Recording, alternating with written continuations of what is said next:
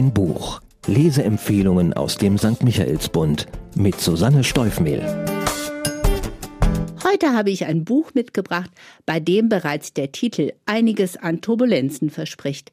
Krawall und Kekse von Shirley Jackson ist ein Episodenroman über den lebhaften Alltag einer amerikanischen Familie in den 1950er Jahren und wird derzeit auf dem Buchmarkt zu Recht als wunderbare Wiederentdeckung gefeiert.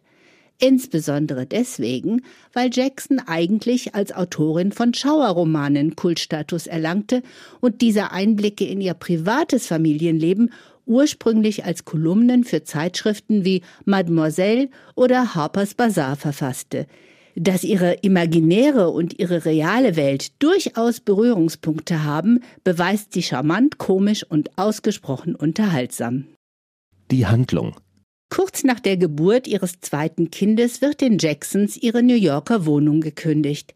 Sie beschließen, sich nach einem Haus in Vermont umzusehen, doch das Angebot an Mietobjekten deckt sich nur marginal mit den Vorstellungen und finanziellen Möglichkeiten des Literaten-Ehepaares. In allerletzter Minute entscheiden sie sich für ein baufälliges, einschüchternd wirkendes Herrenhaus, das sich beim Einzug überraschenderweise als renoviert präsentiert. Ein ähnliches Szenario wird Shirley in einem ihrer späteren Gruselgeschichten verwenden.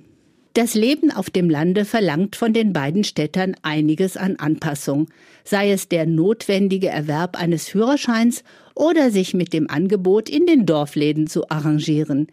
Die Kinder hingegen haben solche Probleme nicht. Laurie, Jenny und die später geborene Sally denken gar nicht daran, sich irgendwo anzupassen. Sie leben in ihren eigenen Welten und erstaunen ihre Eltern damit jeden Tag aufs Neue. Laurie ist ein neunmal kluger Lausebengel, der seine Streiche einem erfundenen Klassenkameraden in die Schuhe schiebt. Jenny ist ständig von einer Schar imaginärer Mädchen umgeben und eine begeisterte Puppenmutter. Die kleine Sally spricht die meiste Zeit in Rätseln und sitzt im Auto vorzugsweise verkehrt herum. Der weltfremde intellektuelle Vater wirkt in diesem Szenario eher wie ein Nebendarsteller, doch spätestens bei seinem Gespräch mit einer Grundschullehrerin habe ich mich auch in ihn verliebt. Im Fokus der Geschichten steht immer die Mutter, die ihrer Schriftstellerei zwischen Tag und Traum nachgeht und ansonsten tapfer ihre Familienbande anführt und mit den Tücken des alten Hauses kämpft. Perfektion ist ein Fremdwort für sie, und gerade das schätzen ihre Kinder ganz besonders, wie sehr, das wird in einem der letzten Kapitel deutlich, als Jenny sie ihren Freundinnen vorstellt und ganz am Schluss als Baby Nummer 4 erwartet wird. Bemerkenswert. Shirley Jackson gehört der Generation von Frauen an, die im und nach dem Zweiten Weltkrieg in Abwesenheit vieler Männer deren Aufgaben und ein Höchstmaß an Verantwortung übernahmen. Ab den späten 1940er Jahren änderte sich das wieder. Mit der Rückkehr der Männer und des normalen Alltagslebens sollten die Frauen wieder ihren angestammten Wirkungskreis Küche, Haushalt, Kindererziehung einnehmen. Emanzipation und Gleichberechtigung erfuhren einen empfindlichen Dämpfer. Als Shirley, also die Shirley im Buch, zur Entbindung ihres dritten Kindes im Krankenhaus nach ihrem Beruf gefragt wird und sie mit Schriftstellerin antwortet, schreibt die Rezeptionistin Hausfrau ins Formblatt worauf Shirley insistiert, man möge bei ihrem Ehemann ebenfalls Hausfrau eintragen. Diese kleine Szene ist nicht nur amüsant, sondern illustriert auch punktgenau das Dilemma der Frauen in dieser Zeit. Dennoch ist Shirley mit Leidenschaft und Hingabe Mutter, eine Mutter, die niemals einen Erziehungsratgeber lesen oder gar ernst nehmen würde, eine Mutter, die ihr Bestes gibt und ihr Scheitern gelassen hinnimmt, und vor allen Dingen eine Mutter, die ihre Kinder aufwachsen lässt ohne ihre Individualität und Kreativität zu beeinträchtigen. Der Sound. Die Episoden, die hier zu einem homogenen Roman zusammengefügt wurden, erschienen ursprünglich als Zeitungskolumnen. So ist es nicht verwunderlich, dass sich auf jeder Seite ein Beaumont versteckt, dass sich eine lebhafte, chaotische Szene an die nächste reiht und dass die Fantasie und die originellen Aussprüche der Kinder für anhaltende Begeisterung beim Lesen sorgen. Der Gleichmut der Eltern, wie sie auf die teilweise utopischen Gedankenwelten ihrer Kinder eingehen, wie sie ihre finanziellen Engpässe managen und dabei niemals die Geduld verlieren, beschreibt Jackson mit feiner Ironie und gleichzeitig herzerwärmend liebevoll. Für wen? Ein besseres Buchgeschenk als Krawall und Kekse zum Muttertag oder zu Weihnachten kann ich mir kaum vorstellen. Gerade weil Jackson das Unperfekte am Muttersein so liebenswert gestaltet und eine Idealisierung von Mutterschaft als Lebenssinn konsequent vermeidet. Aber auch mich als kinderlose Leserin hat die Lektüre so begeistert, dass ich das Buch spontan als Podcast-Kandidaten ausgewählt habe. So viel in mich hineingelacht habe ich beim Lesen schon lange nicht mehr.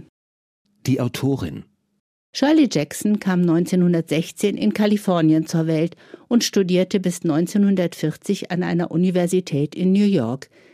Im selben Jahr heiratete sie den Literaturkritiker Stanley Edgar Hyman, mit dem sie vier Kinder bekam. Die Schriftstellerei wurde schnell zu ihrem Beruf. Ihre Horror- und Schauergeschichten im Stil des American Gothic machten sie berühmt. Ihre beiden bekanntesten Bücher The Haunting of the Hill House und We Have Always Lived in a Castle wurden erfolgreich verfilmt. Im starken Kontrast dazu stehen die Geschichten, die sie aus ihrem Familienleben in einer Kleinstadt in Vermont erzählt. Doch schaut man genauer hin, so scheint es, als hätten Details ihres Lebens, Eigenarten und Gedanken ihrer Kinder und Erlebnisse mit ihren Nachbarn sie zu dem gruseligen Part ihres Werkes inspiriert.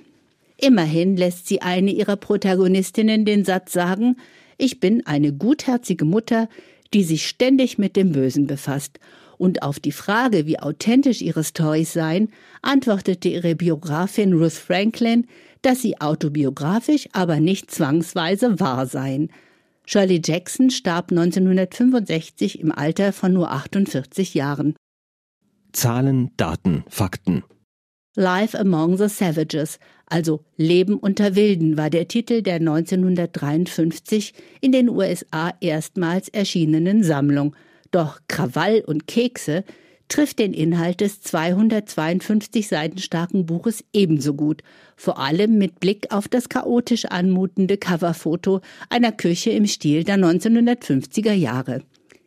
Der Zürcher Arche Verlag konnte für die Übersetzung Nicole Seifert gewinnen, die auch ein sehr erhellendes Nachwort beigesteuert hat, indem sie die Autorin und ihr Werk einordnet. Die ehemalige Verlagslektorin betreibt den Literaturblog Nacht und Tag, in dem sie sich ausschließlich mit Werken von Schriftstellerinnen beschäftigt und ist die Autorin des 2021 erschienenen Buches Frauenliteratur. Zum Preis von 23 Euro können Sie Krawall und Kekse in der Buchhandlung Michaelsbund in München kaufen oder online bestellen auf michaelsbund.de.